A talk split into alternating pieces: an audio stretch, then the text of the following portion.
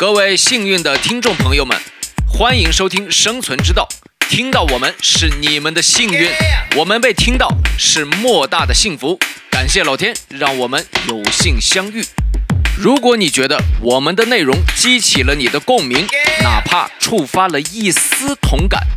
欢迎到评论区多多留言。想要进听友群的朋友们，请关注“生存之道”的微信小助手，大写的 S C Z D 加零五一四，大写的 S C Z D 加零五一四，让我们互动起来，用聆听盘盘道。Can you feel it now? 呃，这个歌手叫蔡健雅，哇塞，蔡健雅，你这个只能说你这个推荐呢也挺复古的。所以这种人就真的就是命里有这个东西，是就是有这种感觉的迸发，对吧？你像我们这种听，其实就是哎好听，哎这啥玩意儿不好听，就这种感觉，就不会说哎你这个位置这么样，这个变化。咱们这是梁龙说，那有啥用啊？那玩意儿有用吗？嗯，就其实它就是很舒缓的音乐，然后给你娓娓道来，然后告诉你这就是人间常态。对嗯，然后就是都都一样，然后都都会好。呃，音乐的原理其实都是物理，嗯，但是音乐的效果是化学，对，这个疗愈人心。哎呀，所以就是非常的奇妙。音乐很奇妙，音乐很奇妙。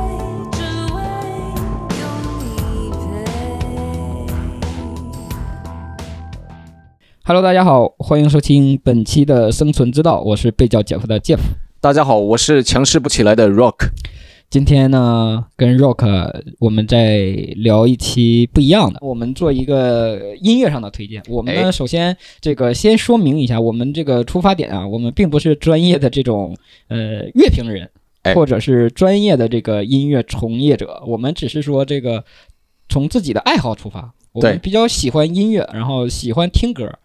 啊对，咱们就是就是一个大多数人儿哎啊，。对。然后呢，我们今天就是呃按歌手来进行这个这个推荐。好，下面进入我的推荐啊，大家都知道啊，绝对是大热的歌手，因为我我刚才也说了，我的曲库啊特别匮乏，然后呃，这个歌手叫蔡健雅，哇塞，蔡健雅，你这个只能说你这个推荐呢也挺复古的啊。是的，我 们但蔡健雅确实，她她还是很有有很多音乐，就是你你像那个啊《Letting Go》啊是吧？就是之前其实是很早之前的作品了，然后最近被被那个一个音中上面翻唱出来之后，又重新火了一把。Letting Go 是我最近我做了一下功课，是一一年，二零一一年的，对，已经是十几年前的作品了，然后现在又翻火，其实证明他的这种词曲的呃功力还是很深的。对，对，呃，蔡健雅，呃，就是我我我我也有我的就是一些听歌的标准，嗯，就是第一感动我肯定是打动我的这个肯定是旋律，嗯，就是说这个嗯音乐性，它就听上去，呃，就是对，就是他这个旋律愿不愿意让你给他听完嘛？可能有一些旋律听一半什么呀，这是就不听了。对，啊，然后我不知道他这种歌算口水歌吗？就是我觉得，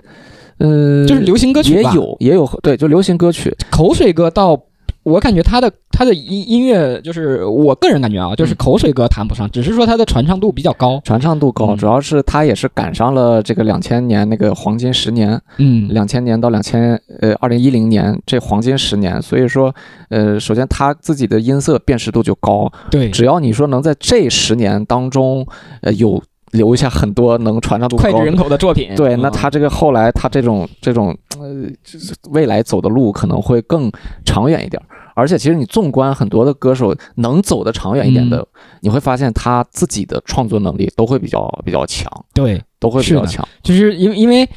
嗯、怎么讲呢？很简单，就是如果你个人有嗯，创造词曲的这个能力的话，对你你你对音乐的理解是不一样的。如果你只是有一个好嗓子，只会唱，那嗯，其实更多的要么是翻唱别人的作品，对嗯、要不然就是去去别人写一首适配你比较高的歌，但。只是说这个作词人或者作曲人觉得适合你，是但是如果你自己词曲都有强项，或者说有有有一些涉足的话，你嗯会知道什么样的音乐是适合我的，你会把自己的这个更放大嘛？是的。嗯然后嗯、呃再有就是它的这种音，就是一个是音色，嗯。非常大，呃就是非常有辨识度。对，这尤其在那个年代，对。他的他的，你像那个时候，呃，都是那种台湾偶像剧比较火的时候吧哎，各种像那个，呃，王心凌应该也是同时期吧，对，那王心凌、张韶涵啊。是，吧？都是这一梁静茹啊啊对对对都是都是那种对对对，啊，所以蔡健雅的这个，然后加上她的旋律也都是比较轻快的，我因为这次我推推荐嘛，我所以嗯。我也做了一点小功课，然后我就也听了一些他以前歌。其实他这个人是，我觉得是呃变化了好几种风格，就是随着他越来越这个越来越呃这个这不能说成熟，这越来越长大，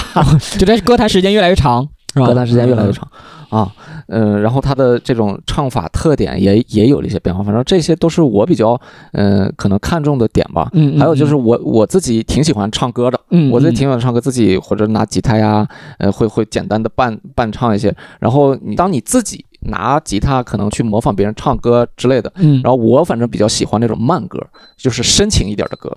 就是或者是这个这个这个情就慢一点，容易打动人就唱出来好。我自己觉得唱出来就是讲究情情感的，情感型的嗯会好听一点。嗯，所以我就是我觉得蔡健雅的歌，我唱起来就挺有感觉的嗯。但也也有可能，因为咱们现在媒体这么发达，他的歌就是被传 播了太多次了，所以我就是你一下能背出她好多首她的歌名，都是大热的一些歌单，对，什么这个越来越不懂，嗯，听过，你绝对听过听过听过。啊。就是他的他的他他这种曲风，反正挺有自自己的一个其实对于我插一句，就是对于嗯这一类的歌手，其实他也算一个天后级别了嘛。嗯然后对于这一类的歌手，其实他的发展路程会会有一些变化的。对。就是他刚开始会有一些很明显的个人标签的歌曲出来，是。然后在他成名之后，可能因为经纪公司或者唱片公司要求他高产啊，或者是要达到什么样的 KPI，你说到点儿上了，对，然后他嗯可能会做，可能不是他本心愿意做的音乐，你说到点儿上了，对，然后他会做很多，然后当他达到一定成就之后，或者说他有一些积累了之后，他可能会去尝试一些他想尝试的音乐风格，或者就完全做一些我之前没有做过的音乐风格。对，嗯。你说到点儿上了。其实我们现在传唱度最热的那几首歌，什么达尔文啊，红色高跟鞋呀、呃红色高跟 Letting 还有啊，这些都是因为他在二零零六零七年，嗯。他加入了一个新的唱片公司，然后这个个唱片公司就很注重这种传唱度，嗯就是打嗯，虽然是也是他个人专辑，他自己基本上参与词曲。词曲创啊然后他嗯他有一个很很很厉害的一个写词的搭档叫小韩，嗯嗯，然后嗯小小韩写了 N 多的脍炙人口的呃的的歌给给什么陈奕迅啊这些他都写写过很多，是一个词作家。然后，呃，你会发现大家记住的歌都是当时那个经纪公司，呃，唱片公司，就是他嗯加入这个新唱片公司所给到的。然后，呃，我其实第一呃最开始接触，呃，听到蔡健雅的歌是《Beautiful Love》。啊，然后是因为我跟我呃我老婆去这个 KTV，嗯 那个时候她是女朋友，然后她就点了一首这个歌，她她唱她唱给你的，啊唱啊唱啊，怪不得印象这么深，哎，啊，印象这么深。然后我说这个人叫啥？他说叫叫叫蔡健雅。啊，哦，然后当时以前我真的没听过他的歌，然后就唱这个 Beautiful Beautiful Love，然后我觉得挺好听的，挺好听的。然后呃，我看了一下，他这首歌是发行于零六年，嗯，零六年。然后他当时这首歌其实还给一个呃这个这个电视剧做过配乐，做过做过配乐啊，反正这个是我第一次听到蔡健雅的时候，然后他这首歌呢收录于零六年的呃专辑叫《Tea Time》，因为他的他的英文名叫谭雅嘛，谭雅，啊，谭雅然后，叫 Tea Time，然后他也是一个比较创作型的歌手，葛大为阿庆是他的这个词曲作者，然后这首歌不是他自己写的啊，行，我们听一下这个，嗯，Rock，啊，呃熟悉的感觉，呃，叫叫什么？Rock 老婆跟他表白的歌曲，啊我们来听一下这种，我们来一起品尝恋爱的酸臭，好不好？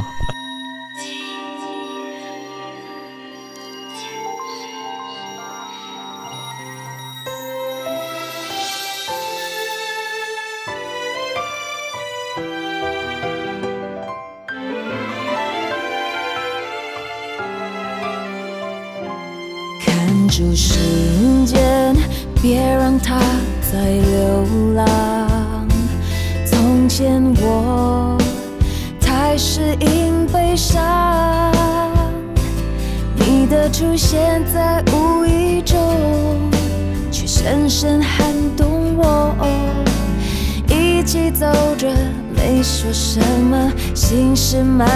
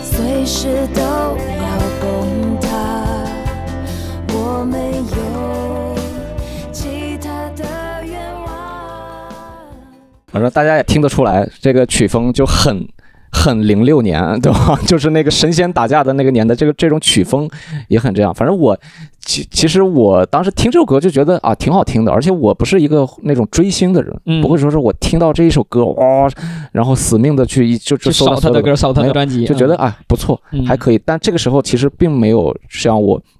就是这个这个蔡健雅，就是打动到，完全打动到我。就就像刚才介夫说的，他可能是某一个时刻，嗯然后某一个呃场景那个那个场景下就很打动。哎，我我我说到这儿，我我我得插一个故事。本来我们上次要说一个冥冥之中那点事儿，嗯，然后我上次就是因为一首歌在很应景的一个时候，嗯然后让我以为这是老天在指引我的。我给大家说一下，就是五月天的那个《知足》这首歌。然后我嗯我我那天是，呃。是被老板说了还是怎么了？反正反正工作上特别不爽的一天，特别烦躁。然后我就开的车，然后下班回家嘛，然后回家路上，然后正好开到那个卢浦大桥然后 Daily 给你推了一个啊，就推知足推了个知足。嗯，但是不是《知足》这首歌是就是它已经开始放了，然后它嗯在中间过场有一段小星星的那个钢琴，嗯小星星当当当当当当当，然后当当当当当当当，嗯就这个之后是什么？你还有印象吗？没有印象，这个之后是一个特别推向高潮，就是所有的乐器齐鸣，嗯嗯嗯然后一下推向高潮，然后就像呃掀一个小星星之火，嗯然后把全夜空一下点亮的那种感觉。嗯，然后这个时候你知道怎么了吗？啊卢浦大桥两侧那个路灯亮了，就在同一个点就给打开了。哦好，然后我感觉我靠，然后这个老天在告诉我，你要知你知足吧，你不要再这个纠结这种事儿。然后我在开到那个时候的时候，就音乐、画面跟心情都有了一下就，我说这个是老天在指引我吗？那个感觉。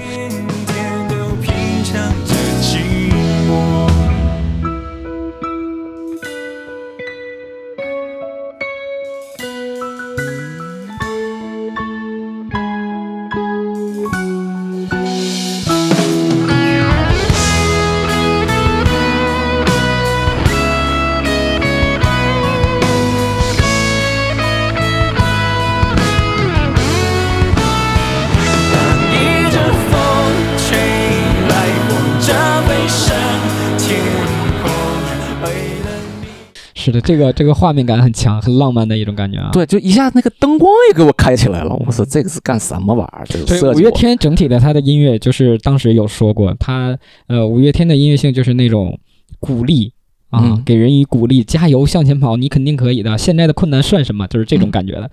然后当时其实跟五月天做对比的音乐那个乐队是苏打绿嘛，然后就说五月天就是这种，你摔倒了，他会在你旁边喊站起来，加油，你可以的，你可以做到。然后苏打绿给你的感觉就是你摔倒了，摔倒了又怎么样？摔倒了我们也可以继续啊，人都是会摔倒的呀。对呀、你可以缓一缓嘛，不要那么着急站起来，我们一定会度过这个难关的，就是这种感觉啊。那接下来推荐五月天是哪首？啊，那那个个蔡健雅，蔡健雅。蔡健雅啊，反正刚才这首歌确实，呃，它的这种场景性，或者就是嗯我感觉就是它这首歌啊，就是给人这种做表白歌曲，或者说情侣的这种之间表达爱意的这种场景下，嗯会经常放这首歌。嗯对，因为它的歌词就很能表达爱意，就可能呃，我作为一个平常平头老百姓，没有那么高的。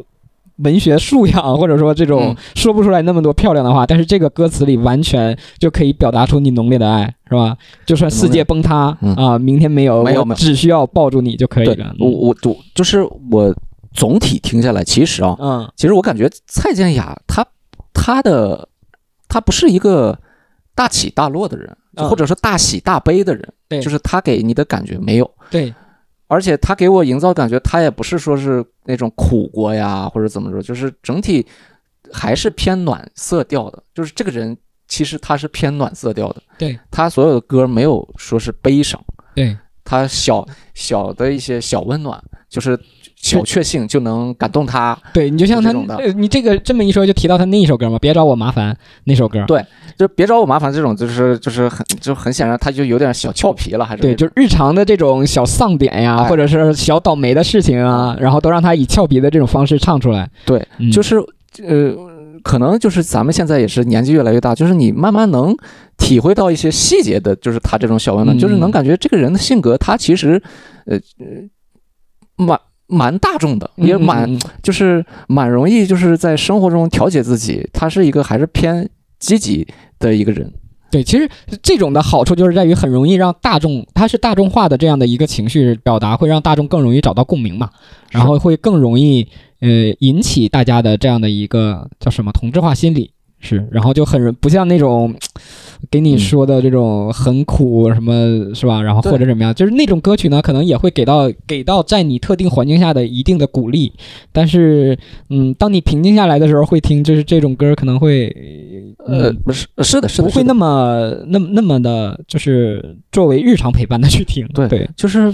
可能就是现在自己认知就是跟以前不一样了，以嗯，以前有点挫折啊，感觉就是受不了，就是这种感觉。总得找个我疗愈是吧我也不是大喜大悲的人，就是就是那种小小挫小折就自己受不了了，哎，自己整的。凄凄爱爱是吗？然后就发现蔡健雅她就是一个小，也是一个小挫折，但是她基本上是一个小挫折、负面情绪，她是一个小调侃啊，甚甚至是就是说，嗨，就是哎就这样，其实也没啥，对吧？人不都这样嘛。然后这个我觉得跟他经历有关。然后，然后我发现他出出道的时候，他那个时候挺想把自己打造成一个呃随性，嗯然后呢又有点欧美范儿嗯这么这种女性形象。嗯我不知道你能 get 到那种点，就是欧美那种校园歌曲也好，是什么歌曲也好，他第一张专辑名字叫 Bored，B O R E D，无聊的，嗯。就叫无聊的，翻译过来。然后你发现他第一张自己的专辑，九七年做的，一九九七年，然后整张专辑基本全是英文歌，嗯，然后他的那种曲风就跟他现在这种暖色调不不太一样，但是你也能想，九七年他二十出头，二十出头刚是那个青春个性鲜明的个性，他想自己个性鲜明，但其实这个我觉得有的事情其实是骨子里的，大概他那个时候想想这样做，但其实他并最后不是这样的，不是这样的嗯，骨子里不是这样的人，嗯会有那种追追逐感。但这是我对我听他歌的理解啊，也许人家这个贼对对对，本、啊本期和上期节目都是我们的个人啊个人评判，不代哎不代表任何的这种专业评判，个人情绪的一个表达啊，大家听过得过，有一样的感受是最好。我们听一下这个 Bork.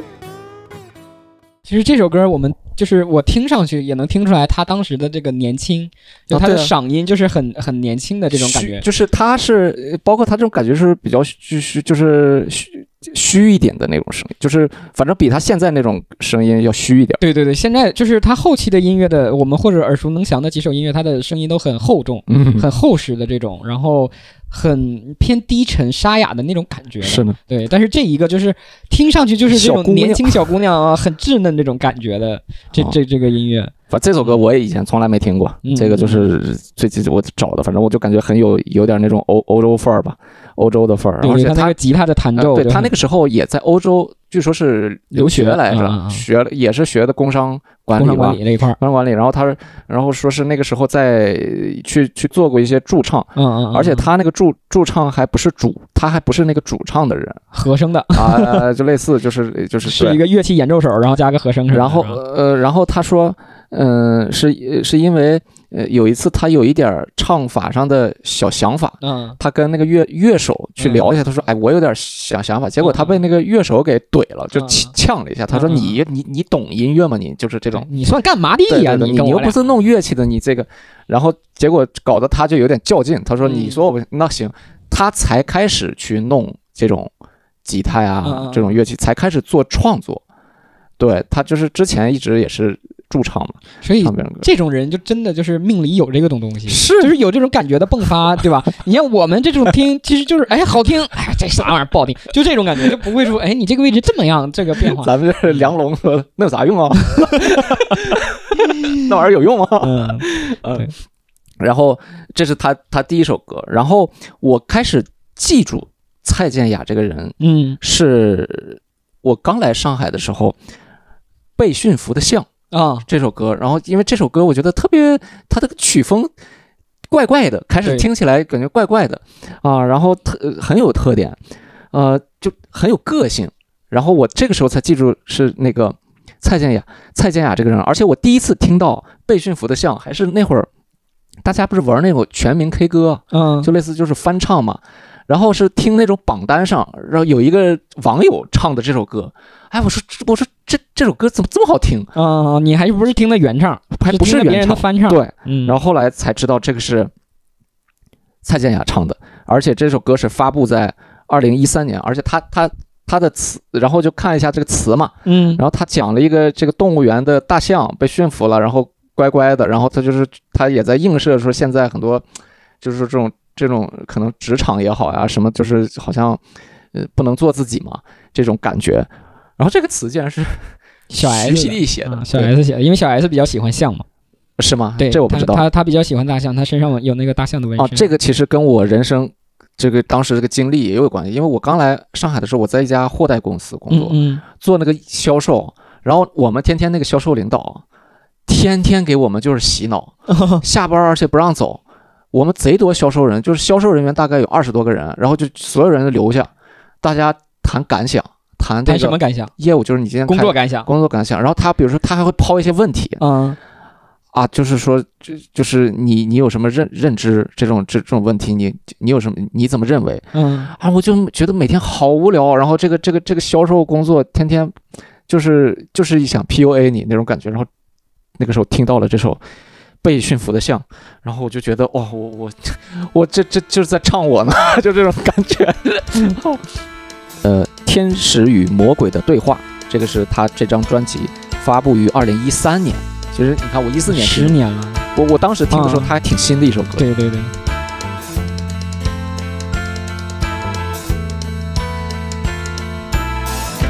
到底要笑得多虚的脸上都像是贴了张一样的假面，想不起我在做什么，想不起我在想什么，想不起灵魂深处到底发生了什么。迷雾，迷雾在迷雾，我惊觉自己在原地踏步，到底是谁把我心蒙住？不想再糊就彻底被这团迷雾困住。谁能够指引我一条路，带我走向征途？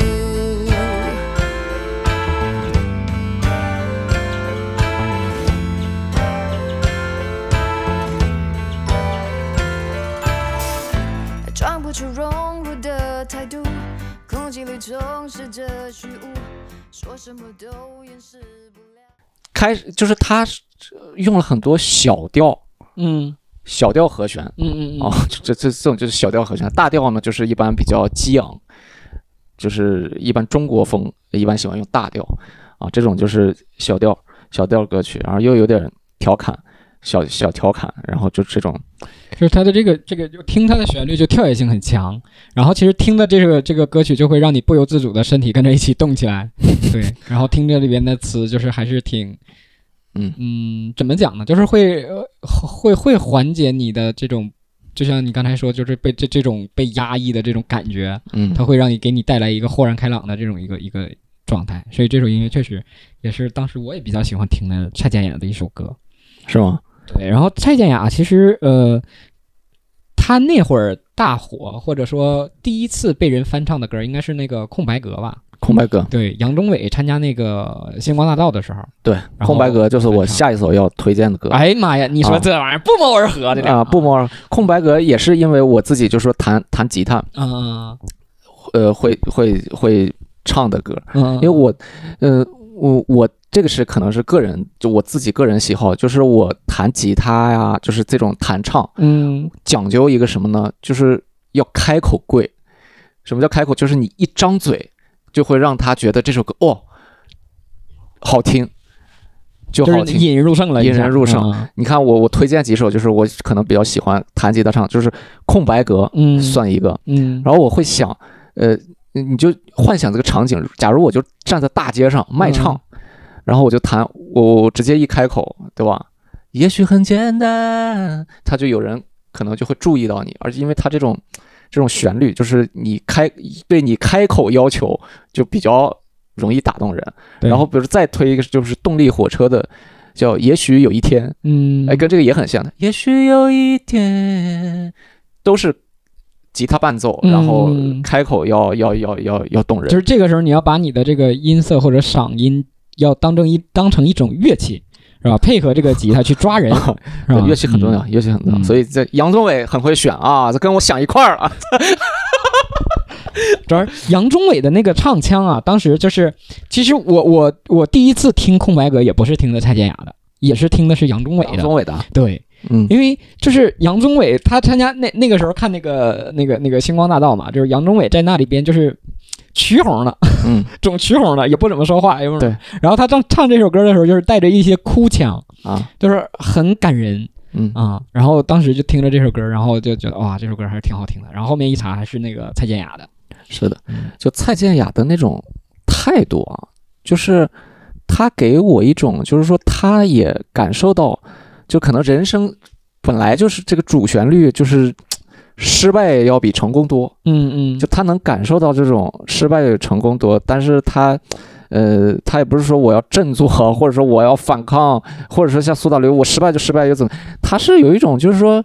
哎，就是逐渐在看透 这种感觉，就逐渐，哎，就是，呃其实这个宇宙之大，渐渐清晰。渐渐清晰，嗯，嗯，就有这种感觉。空白格来一下，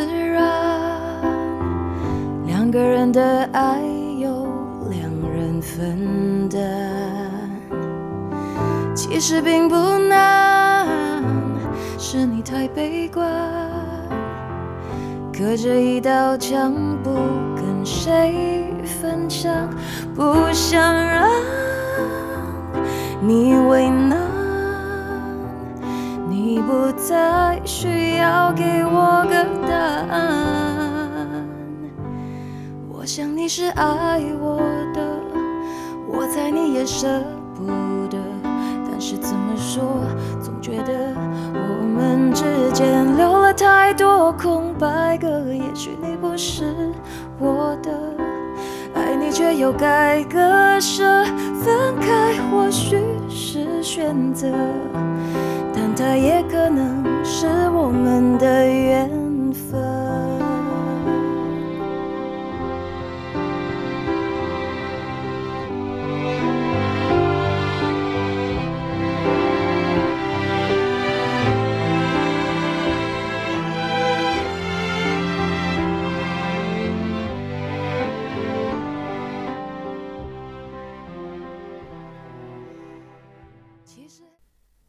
看他说什么爱你又该割舍的，然后分开或是选择的，是吧？但他可能这就是看缘分。这个空白格，其实它空白格讲的就是钢琴键上嘛，那个啊钢琴键盘上两个白格中间有一个黑格，对对，然后就是讲这种很难割舍的情绪。做了个比喻，对，然后啊，这首歌 是我我们上大学那年那个《中国好声音》里边的一个选手全振东翻唱过这首歌。全振东哦，他哦，我知道，我知道，他唱那个人质，对，还有什么亲爱的小孩，我知道那个。对对对，就是特别他他翻唱的对，很深情嘛。然后那就等于那一年也等于这首歌又翻火了一下。嗯，然后我们大学快毕业那年，然后呃班级里组织一起去唱歌嘛。你唱了个字，我跟我一个同学朋友，男的，我们俩唱。但是我俩唱呢，我刚开始就是就是唱歌嘛，对吧？俩人唱着玩儿。点唱这哥们儿他妈看着我唱，他哭了，你知道吗？这下就尴尬了。他可能就是说，他他当时联想到就是大学毕业了。哦，啊，就再也见不到。这个，因为很多人说这个大学一毕业，可能就是这辈子都不可能再见了，嗯。就有很多这样的同学关系嘛。然后他当时感慨的是这个，就是这种情绪的表，但是就怕有人起哄。啊，有人架秧子啊，哎呀，这这四年了，这这这终于要表白了吗？哎我去，尴尬了。哎呀，快这大学毕业了，你赶紧的抓紧时间，我。们之间有太多空白格那算算了，我这可不罚瓶啤酒吧，这过了这事儿。哎呦，嗯空白格，这就是我的空白格的故事。哎，是，反正呃，你刚才说那个你同学感慨嗯这个词，我觉得说的很好。嗯我就总觉得这个蔡健雅在这几首歌慢歌里，她就是最后会上升到一句感慨。这个感慨其实它就是会，呃，更宏观一点。他就是在看好像普世人世间人间常情，就是最后会传达一个人间常情的感觉。其实就是他好几首这种慢歌，嗯，经常会给我舒缓的感觉，就是让我一下那种紧绷的神经有的时候舒缓一下。嗯嗯嗯然后我记得有一次是孩子早晨去体检还是干嘛，反正就是嗯。早晨特别赶，嗯，而且我得赶紧赶到公司要要要要干个什么事儿，反正就嗯。那个时间特别赶。很紧张。嗯，对，然后我跟这个这孩子他妈两个人弄完体检，然后把他送回去，然后终于送剩我一个人，然后开车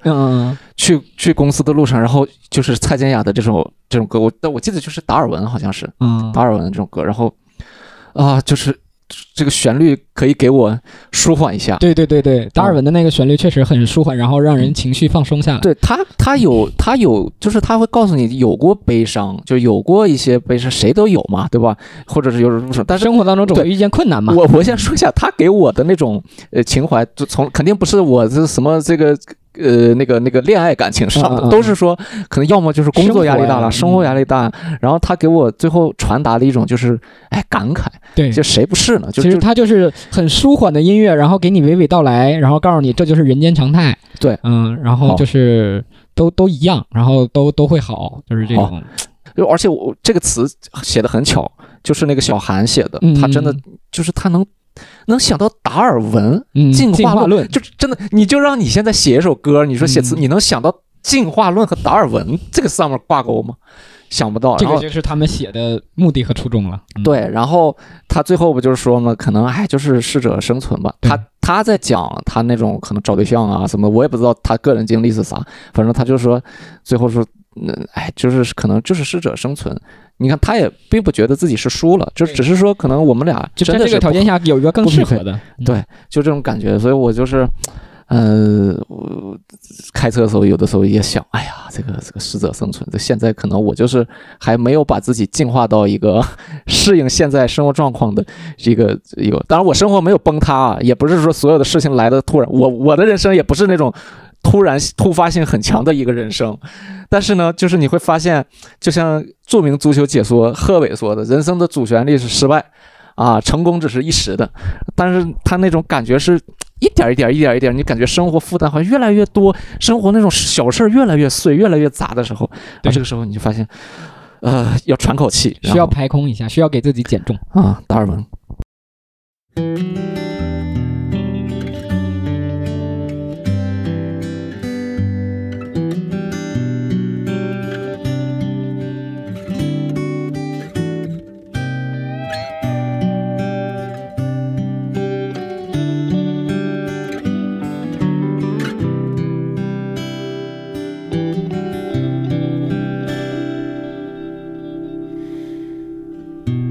的青春也不是没伤痕，是明白爱是信仰的眼神。什么特征，人缘还是眼神，也不会预知爱不爱的可能。保持单身，忍不住又沉沦，不是苦的。人的一生，感情是旋转门，转到了最后，真心的就不分。有过竞争，有过牺牲，被爱筛选过程，学会认真，学会忠诚，适者才能生存。懂得永恒，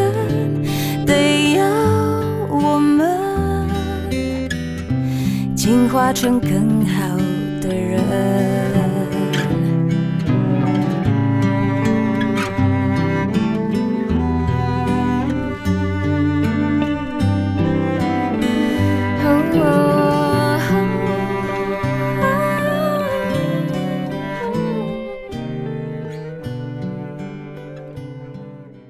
啊，这是达尔文，就是呃，我觉得很，嗯、不能说治愈，就是很在那个时刻能让你，哦、放松下来。对，其实他他也没有给你一个很好的解决办法，但是他会告诉你，你可以放慢脚步，你嗯可以，你你你这件事情让你没有呃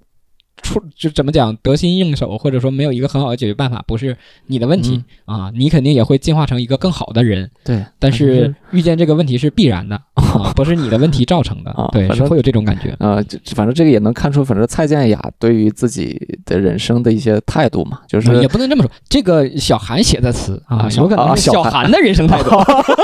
啊，就是 蔡健雅给他表达了对，一下，就是他最后嗯就是回归还是自爱，就是嗯。我觉得这个女性这个层面，她最后还是自爱，她没有说撕心裂肺的为你死嗯。为你活那种感对觉对对对啊，就是你不在了我就受不了了，也没有，她最后就是说，哎，彼此还是没进化到啊，嗯。嗯哎，他就是达尔文，而且他说我赞成达尔文，他里面那个词，他说我赞成达尔文，哎，我觉得这个赞成这种词怎么想出，我就肯定不会想成，对，我们就很常规嘛成，这这种就是这个这种真理，那是我们用得着我们赞成的吗？就是，嗯 所以要它有啥用啊？也可以发现，就是像这种好的音乐性的人，他除了有自己的这样的一个创作能力以外，他的这个创作搭档也是比较固定的。哦我发现，你像这个呃，周杰伦配方文山呐，对啊、李宗盛配配好多了，李宗盛配林忆莲啊。啊，那那然后呢，呃大哥给很多人写过很多啊那那种是。然后你像刚才说到蔡健雅配小韩，呃嗯还有一个典型的就是那个张宇十三郎，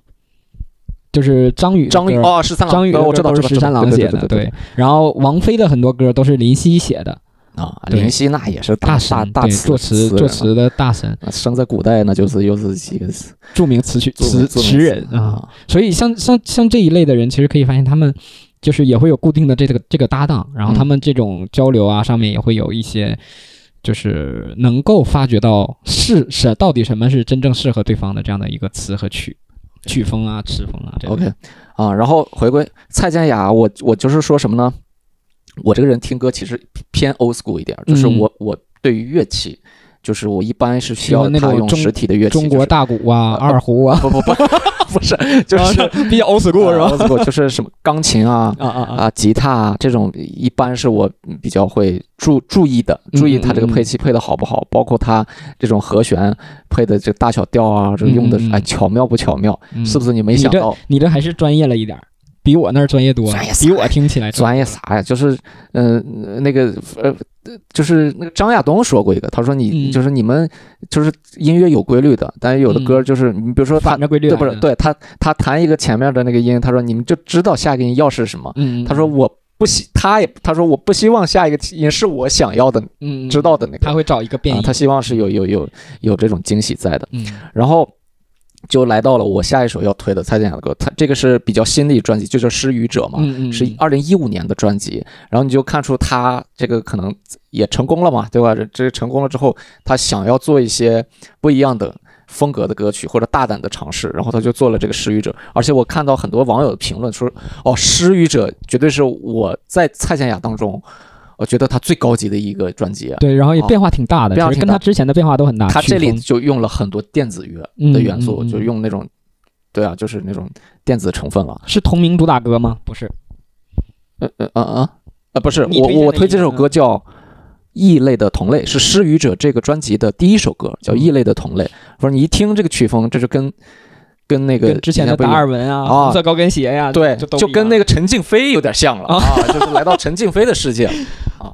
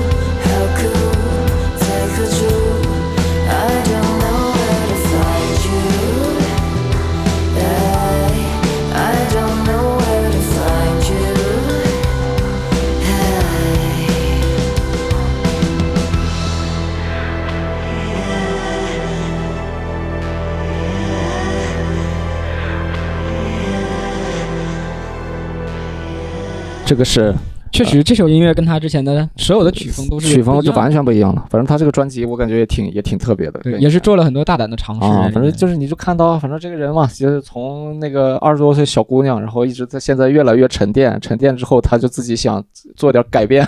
哇，你想啊他第一张专辑是九七年，九七年，这一张是你想想他这个整个的变化，对一五年，这中间就差了快二十年。对对，然后这个这个也是那个小韩作词，然后但是他基本上，反正蔡健雅大部绝大多数歌都是他自己就是曲曲作者，就是他词词曲作他肯定都会有参与。嗯，反正这个这个这个风格就是一下就就是整的那种高级感就拉高了，然后他的声音飘渺了。作为这种呃，可能他们不愿意被称为歌手，嗯，哦，他们可能更愿意被称为音乐人或者艺术家的这种，对，因为他们做的东西会更具有艺术性，而不是只是说作为一个传唱的音乐和和这个唱唱歌的人留下来的作品，所以可以看出来他们的作品，嗯，从词到曲，嗯。就都是会有一个很宏大的画面，或者说在词里边表达的意境，也不是说呃这种愤恨或者是情绪的直接表达，只是去跟你娓娓道来讲述这样的一个问题，是的，对，或者说面临的这样的一个状况，就是就比如说我我之前推荐的那个《人间指南》，嗯。他也只是说，呃，这个书里并没告诉你什么是人间指南，他只是告诉你我们需要一本人间指南，我也在寻找，我也在找这个答案，对，所以就是，嗯、看就是听他们的音乐，就是会，呃，说高级一点，就是他们的词的作编著里边可能会带有一定的哲学性，会让你产生一定的思考，是的，是的，嗯这个就是，呃，反正音乐，呃，音乐的原理其实都是物理，嗯，对吧？因为就是音程？啊，对什么长调啊，这个这嗯这都是物理，但是音乐的效果是化学，对，这个，疗愈人心。哎呀，所以就是非常的奇妙。音乐很奇妙，音乐很奇妙，所以就是呃，我们推荐的音乐或者说我们推荐的歌手，呃，只是我们自己主观的一个表达，可能表达的也并不一定是正确的，嗯啊，但是只是是跟大家去分享这样的一个观点，然后分享一下，对，如果如果大家喜欢的话，也可以去关注我们推荐的音乐人，然后关注他们的作品。嗯呃如果不喜欢呢，啊、你们也可以留下你们喜欢的，或者说我们不知道的一些音乐人，然后跟我们去分享。我们喜欢所有的音乐啊，我们不会去评价任何的音乐。对，呃，音乐都是美好的，没有不好的音乐，只是说在某一个特定的场景下，我更喜欢哪一类的音乐。是呢，是呢，这个跟场景关系非常大啊。但是已经人家这些人已经很不错了，能把自己的情感、想法变成用音乐的方式来来表达出，你给咱们，咱们也来不了啊对啊！对我可能就我连二人转都不都都唱不好。嗯行，那本期节目就到这里，希望大家喜欢，拜拜。拜拜。城市朗隆，无所适从，寂寞怂恿，